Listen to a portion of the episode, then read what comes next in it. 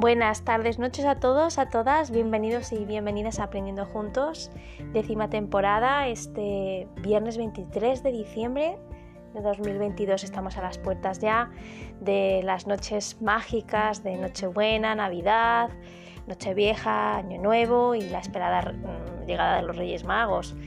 Em, la verdad que no sé si te ha pasado, si has cogido ahora ya las vacaciones, hoy es, eh, digámoslo así, eh, el momento de, empezar a asumir que estás de vacaciones, pero a mí me ha supuesto como un parón. O sea, ahora mismo estoy como, como diciendo, espera un momento, ya, ya he terminado, ya son las vacaciones, pero ya mañana es, Nochebuena. Es así como todo muy, ¿no? Muy, muy seguido, ¿no? Muy seguido. Pero bueno, como decíamos, em, pues bueno, las Navidades es eh, una, digamos así, una época muy especial, para algunos pues tiene unos colores muy brillantes, para otros pues cierto color a nostalgia, melancolía, incluso a tristeza. Es un tiempo muy emocional, es un tiempo mm, de muchos sentimientos, de muchas, digamos, mm, acontecimientos en muy poco tiempo, muchas interacciones interpersonales, eh, muchos reencuentros, salidas, entradas, pero mm, me lo decía a mí hace un momentito, me pensaba en eso, en, que las prisas nos las ponemos nosotros. Y es verdad que he venido hace un momentito de la calle y he dicho, uff, qué agobio llevo. Y, es verdad, mm, llevaba mucho agobio porque tenía que coger, o sea, terminar de hacer unas cosas, pero luego preparar otras. Y he dicho, a ver, a ver, un momentito, vamos a organizarnos un poco, que las prisas muchas veces nos las imponemos nosotros mismos, nosotras mismas, ¿vale? Entonces, eh, deseo que puedas disfrutar de este tiempo de descanso, de diversión, de tiempo diferente, olores diferentes, pero sobre todo em, deseo que, no te metas prisa, que no te aceleres más de la cuenta y que, bueno, no pasa nada, no pasa nada si no haces las cosas como están planeadas, no pasa nada si hay un imprevisto, no pasa nada si hay un cambio de última hora, no pasa nada. Y sobre todo, si lo, escribí hace unas, creo que hace una semana, una reflexión sobre el tema de los regalos. En la temporada pasada ya hablamos sobre los regalos emocionales, que me parece un tema fundamental que debíamos de retomar, no para las navidades, sino en general, porque los regalos emocionales se pueden dar en cualquier momento del año, ¿no? Pero parece como que regalar, se tiene que regalar en, las navidades y si, y si no lo haces en el momento adecuado y si no eliges el, regalo adecuado para la persona, em, nos exigimos mucho, mucho con el tema de los regalos y eso desvirtúa mucho, desvirtúa mucho lo que es regalar. Regalar puede ser desde una conversación hasta una carta escrita a mano, pasando por el préstamo de un libro, una postal, eh, una manualidad. No hace falta que sea eh, algo mm, que llene las expectativas de otra persona. Eh, surge de uno, es decir, de tu conocimiento de la otra persona y de tu vínculo con la otra persona. Y a partir de ahí tú haces tú haces un regalo a la otra persona, no es las expectativas de lo que quiere la otra persona que tú tienes que llegar a ello. Eso no es regalar, eso es otra cosa. Entonces a mí me gusta siempre regalar lo que a mí me nace. Y a lo mejor ese mí suena egoísta, pero realmente es que para mí eso es regalar. Y decía que regalar no hace falta que sea un regalo por compromiso, no hace falta que sea un regalo por compensar otros que no me habéis podido, o sea, que no me han dado en el momento. Eh, no es un regalo de, uff, no me he acordado y yo, ay, bueno, esto mismo le regalo. No, no hace falta eso. Quitemos, quitemos toda esa presión que desdibuja los regalos y que el momento regalo es, ah, qué bonito, ah, a ver, siguiente, ¿O qué me has traído? ¿Qué me has traído? Eh, a ver, eh, este es para mí. Ah, ¿cuántos regalos tengo? Pues tengo cinco. Y el de al lado tiene 8. Mm, yo tengo 5 y el de al lado tiene 8. O no me ha regalado este año. es que, pues, pues mira, te ha regalado otras cosas que no tiene por qué ser algo material. Pues te ha regalado una tarde de paseo, un café o una cena preparada con todo el cariño. O pues eso, una tarde de juegos de mesa, eh, un álbum hecho de fotos. Eh, yo qué sé, no hace falta que sea algo comprado. Eh, lo digo por, porque en eso se ha convertido un poco, desde mi opinión, las navidades. Y la Navidad por sí misma, creas o no creas en el Belén, en, los pastores, en los Reyes Magos, es una época diferente del año y que tiene un significado diferente y que nos invita a, pues eso, a recordar nuestro niño interior, ¿no? Y es un viaje muy bonito. A mí me encanta recordar cómo eran mis navidades eh, cuando era pequeña. Me encanta recordar a, las, a, los familiares que ya no están y con los momentos tan buenos que, que pasábamos, eh, riéndonos, eh, jugando a juegos con mis primos, haciendo obras de teatro, escondiendo los regalos por la casa para los niños, no sé, era, era, era muy bonito. Y recuerdo a la gente, a las personas, a mis familiares que están todavía, y gracias a Dios que están, y las que no están, con, un, con, una, con un sabor y un, y un sentimiento muy bonito de agradecimiento y de felicidad en aquellos momentos. Y, la Navidad pues tiene estas cosas. Así que si quieres disfrutar realmente de lo que es la Navidad, eh, relájate, relájate. Los niños los niños disfrutan de la Navidad y lo disfrutan porque para ellos cada cosa es una sorpresa, cada cosa es un, algo inquietante, algo que se puede hacer, algo que se pueda crear. Mm, dejemos un poco de lado el mundo adulto en estos momentos de hay que programar tal, hay que comprar tal, hay que envolver tal, hay que ir a tal hora, hay que estar con tal persona, hay que no, pórtate bien que vamos a casa de... Em, venga, vamos a, relajarnos y a fijarnos en los niños. Y los niños disfrutan la noche de Navidad, disfrutan de la cabalgata, disfrutan decorando el árbol, pintando cosas de Navidad, disfrutan pues jugando con los juguetes nuevos, disfrutan estando en la calle y, ellos saben cómo disfrutar las cosas porque evidentemente casi que lo hacen de primera mano. Así que deseo que ese sentimiento que ya está embargando todos nuestros momentos del día, desde que nos levantamos hasta que nos acostamos, pues sea algo bueno, no sinónimo de presión, sinónimo de, sinónimo de compromiso, de prisas, de olvidarse de uno mismo, de una misma. Es un tiempo para cuidarse. Y precisamente vamos a hablar de eso. Bueno, no vamos a hablar de la Navidad como tal, pero vamos a hablar de las emociones, porque como decía al principio, pues las Navidades es aunque no lo queramos, ¿eh? aunque queramos ser súper racionales, súper objetivos, súper cuadriculados, para que las cosas no nos afecten, pues nos afectan. ¿Por qué? Porque, eh, bueno, son tiempos muy familiares, muy de amigos y, bueno, pues evidentemente disfrutamos con las personas que están y agradecemos que estén y lo pasamos muy bien con las personas que están, pero sin quererlo, aunque no queramos, nos acordamos de las personas que no están y esas ausencias duelen. Duelen porque no están y duelen por los recuerdos buenos, eh, maravillosos que tenemos con asociados, vivencias que tenemos asociados con esas personas. Entonces, la Navidad es esa época en la que sentimos cosas muy intensas, pero a veces esa intensidad eh, nos remueve demasiado y, preferimos eh, tomar el rol de, de distanciarnos, ¿no? De, para que no nos duela, pues huimos un poco de las emociones, miramos a otro lado, las llenamos con otra cosa. Eh, bueno, eso es una forma de gestionarlo. Pero realmente las navidades podrían ser un momento de, de agradecimiento. Más que de felicidad, de felicidad, esto de hay que estar felices porque es Navidad. No hay que estar felices porque es Navidad. La felicidad es un proceso hay que, buscar la forma de, sentirse plenos, de sentirse felices en el sentido de, disfrutar de lo que nos da la vida y de, dar cosas positivas y nutrirnos de cosas positivas. Pero no es una obligación, en Navidad no hay, no hay que estar obligatoriamente felices.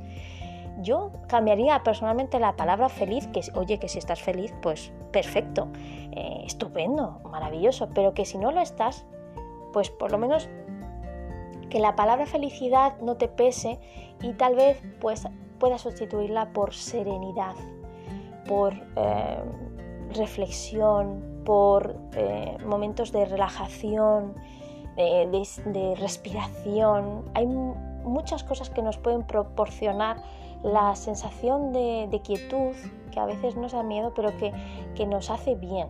La quietud nos hace bien para poder realmente saber eh, colocar lo que hay en nuestro interior y saber ponerle nombre y poder manejar en el sentido de gestionar. ¿Vale? Entonces, las navidades, por lo menos, que sea un proceso de, de plenitud, un proceso sobre todo de agradecimiento. A veces nos olvidamos de lo que sí tenemos, y no me estoy refiriendo solamente a lo material, de lo que sí tenemos y de lo que sí hemos conseguido y de lo que sí la vida nos ha dado bueno. Y nos ofuscamos en lo que no tenemos, en lo que nos falta y en los fracasos y errores que hemos ido acumulando este año. Evidentemente, bueno, pues habrá años en que la balanza termine en positivo más en positivo que en negativo y en otras veces, en otras ocasiones, más negativo que positivo. Pero eso no quiere decir que no haya cosas de ambos lados. Lo que ocurre es que, bueno, pues nos tendremos a, tendremos a, mirar aquello que nos gustaría eh, conseguir ya, en vez de realmente ver el proceso de que no somos los mismos, las mismas que empezaron en 2022, estoy segura, que no somos los mismos. Y que esa diferencia eh, supone crecer y que 2023 pues, va a sumar en ese crecimiento. De nosotros depende mm, ver con perspectiva, visualizar una panorámica de lo que realmente ha sido 2022 para nosotros. Pero no lo que nos hubiera gustado que fuera, sino lo que ha sido. Y de todo se puede aprender. De todo absolutamente se puede aprender si miramos la vida con, con ojos de aprendices, no de maestros y de expertos. Perdón. Hay muchas personas que miran la vida como un experto en. Y en realidad la vida es un aprendizaje constante, más que ser experto en nada. Entonces, si miramos la vida con las gafas del aprendizaje, pues nos damos cuenta que los momentos buenos y malos están ahí para enseñar algo, depende muchas veces de nosotros que nos demos cuenta realmente de qué nos está enseñando y aplicar ese aprendizaje para la siguiente. Y la Navidad tiene mucho de eso, mucho de recordarnos quiénes somos, eh, cuál es nuestra esencia y realmente seguir construyendo el puzzle de nuestra esencia. La Navidad nos da la oportunidad de pararnos y ver cómo están nuestras relaciones con las personas que queremos, a qué personas hemos dedicado más tiempo no, a qué personas, eh, pues bueno, en este momento de nuestra vida escuchamos realmente o no. Em, evaluamos también em, las amistades. Mm, algunas están, otras se han ido, pero desde siempre desde el agradecimiento por las personas que se han quedado y por las personas que, oye, pues no, cada uno tenemos un camino y no pasa nada. Tenemos una evolución y un ritmo personal. Pero las navidades nos, pueden eh, ayudar a ver un poco en perspectiva todo eso, entre cena y cena, canapé y canapé, entre turrón y turrón, ¿no? Entre campanada, uva y uva, pero bueno, sí, dedícale un, tiempo, no pasa nada, es bueno dedicarle un tiempo a todas estas cosas, a ponerte objetivos, hay gente que lo dedica a eso, ¿no? A escribir cómo ha sido su año, qué le gustaría conseguir en el siguiente, ¿por qué no? ¿Por qué no? Claro que sí. Y con todo esto empezamos, ¿vale? Que no, no se me ha olvidado que hoy tenemos un tema interesante.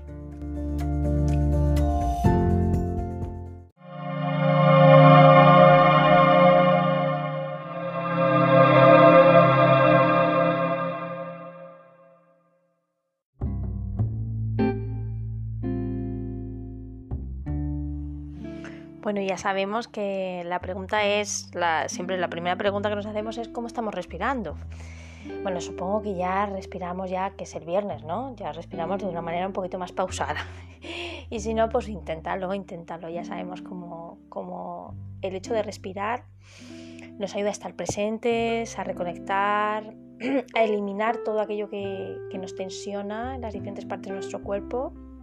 Nos ayuda a estar más atento a lo que ocurre alrededor, a focalizar nuestra atención, nos ayuda a sentir cómo nuestras pulsaciones bajan, cómo eh, nuestros pensamientos van más despacio y eso nos ayuda pues, a aprender de una manera totalmente más vivencial, claro, más si abrimos nuestro corazón, nuestra mente, si nos situamos aquí en la hora y si activamos esa escucha activa que nos, que nos ayuda tanto a poder extraer lo máximo de lo que vamos a hablar hoy. Con todo eso, pues empezamos. Vamos a ir, eh, no es un tema muy extenso, pero me ha parecido interesante traerlo aquí, en este momento, eh, precisamente, ¿no? Eh, es En la mente es maravillosa. Se titula Busca lo que te emocione y vivirás mejor. Ay, qué bonito tema, ¿eh? Me encanta este tema para terminar el año y empezar el año. Yo creo que es muy acertado. Está escrito verificado por la psicóloga Valeria Sabater y bueno, se ha escrito este año, el 27 de noviembre de 2022. Y dice así, ¿y a ti? ¿Qué te emociona? ¿Qué hace vibrar tu corazón e insufla e insuflar tu mente de ilusiones, proyectos y sueños que cumplir? Las personas necesitamos esos pequeños subidones de dopamina cotidianos para sentirnos vivos y avanzar. Descubre cómo lograrlo. Cuentan que una de las mayores aficiones de Miguel de Unamuno, aparte de la escritura y la docencia, fue la papiroflexia y, en concreto, hacer pajaritas de papel. Aunque él la llamó cocotología, perdón, y de ahí su curiosísimo libro Apuntes para un tratado de cocotología, se cuenta también que la poeta Emily Dickinson sentía pasión por hornear pan. Adoraba el aroma de las masas recién hechas y tras las diferentes recetas que inventaba, iba también tejiendo sus primeros versos. También fue llamativa una de las pasiones de Agatha Christie, la arqueología. De niña tuvo un sueño revelador. Se vio a sí misma desenterrando ciudades antiguas y vestigios artísticos de épocas remotas. Desde ese momento siempre tuvo fascinación por ese mundo. Aunque si bien su vida tomó otras vertientes, a los 40 años viajó hasta la antigua ciudad de Ur en Irak y núcleo importante de la antigua Mesopotamia. Deseaba pasar un tiempo entre ese mundo de arenas, rocas y misterios bajo el suelo. Fue allí donde conoció el amor de su vida, el reputado arqueólogo Max Mallowan. De algún modo, muchas de esas pequeñas cosas que nos fascinan, emocionan y se convierten en pequeñas obsesiones, acaban dando grandes, paso a grandes eventos en nuestras vidas. Hallar lo que nos hace palpitar es lo que nos permite avanzar, incluso sentirnos autorrealizados. Las personas estamos programadas para buscar experiencias gratificantes. Esto nos permite encontrar sentido, motivación y placer a nuestra existencia. Nuestro lado de chocolate cotidiano. La persona con depresión arrastra consigo algo más que simple tristeza. Está atrapada en una anodina constante. Es decir, no es capaz de experimentar placer, curiosidad, disfrute o satisfacción. Nada le ilusiona e incluso todo aquello que antes la apasionaba y entretenía deja de tener sentido. Pocas sensaciones pueden ser más devastadoras. Lo es, en primer lugar, porque el ser humano está programado para buscar sensaciones gratificantes y huir de las desagradables. Las emociones de valencia positiva son las que nos regalan esos aportes estimulantes de dopamina, serotonina y adrenalina, tan necesario para nuestro bienestar, motivación y aprendizaje. Si esos neurotransmisores no están presentes, algo se apaga en nosotros. El psicólogo Sylvan Tompkins explicó con, su teoría del afecto una idea que vale la pena tener presente. La salud mental depende en buena medida de la capacidad para maximizar las experiencias gratificantes. Buscar lo que te emocione será tu salvavidas cotidiano, sin importar que sea algo insignificante, como regalarte un instante de calma mientras disfrutas de un helado de chocolate. Un cerebro motivado, una mente que es capaz de encontrar motivantes de forma regular, desarrolla un enfoque cognitivo más flexible y orientado al cambio para lograr el bienestar y nuevas metas. Emocionarte favorece tu flexibilidad cognitiva. A menudo las cosas que nos emocionan son las más elementales e intrascendentales. Emily Dickinson estaba obsesionada con el olor del pan recién horneado, pero eso incentivaba también su inspiración para componer poemas. Agatha Christie siempre sintió fascinación por la arqueología y esto le sirvió para desarrollar algunas, alguna que otra novela, también para encontrar el amor de su vida. Hallar lo que nos emociona abre la mente, ensancha las perspectivas y rompe los patrones de pensamiento negativos. Una investigación destaca que las emociones de valencia positiva favorecen la flexibilidad cognitiva. Es decir, facilitan que el cerebro pueda adaptarse a situaciones inesperadas y cambiantes mediante ideas y conductas novedosas. Por contra, quien está atrapado en la cárcel de la ansiedad, del desánimo y la angustia es incapaz de reaccionar ante los desafíos o de aportar ideas innovadoras a los problemas más simples. Solo existe el miedo, la evitación y el desánimo. Las emociones como la alegría, la curiosidad, la pasión o el placer nos hacen más propensas a la acción y al cambio. Atrévete a buscar lo que te emocione. A veces, después de un mal día, todo se ve mejor paseando mientras disfrutas de un buen helado de chocolate. Hay épocas en las que la música nos salva, los buenos libros se convierten en refugios y encontrar una nueva afición supone de pronto un cambio que nos abre nuevos horizontes. Hay estados emocionales que triunfan sobre la pesadumbre, logrando que nuestros pensamientos y creencias limitantes se reformulen. Así que hazlo, busca lo que te emocione, busca aquello que despierta en ti esa palabra mágica llamada entusiasmo y verás cómo, poco a poco, tus esquemas mentales se vuelven más flexibles. Para lograrlo, vale la pena propiciar esos estados que la psicóloga Bárbara Fredrickson, define como las emociones estrella, es decir, esos estados gratificantes que tienen el poder de mediar en tu bienestar, el éxito y la felicidad. Las analizamos. Primero, busca lo que te dé alegría. Alegría es algo más que reír, sentir efusividad y positividad de manera intensa. A veces basta con estar con alguien que siempre saca lo mejor de ti con sus ideas y ocurrencias para ver la vida de un modo más luminoso y esperanzador. 2. Serenidad, lo que te da calma. Un paseo, una lectura, una siesta, meditar, todos podemos encontrar la serenidad de las formas más sencillas posibles. Son esos momentos en los que te sientes agradecido, seguro y en paz. Tercero, interés, la mente curiosa. El bienestar psicológico mental requiere que nunca dejemos de lado esa mirada infantil que ansía saberlo todo. Las personas curiosas son seres despiertos, conectados con su entorno y que siempre tienen algo nuevo que aprender. Cuarto, mantén la esperanza. Busca lo que te emociona y lo que te permita mantener la, esperanza en cualquier circunstancia.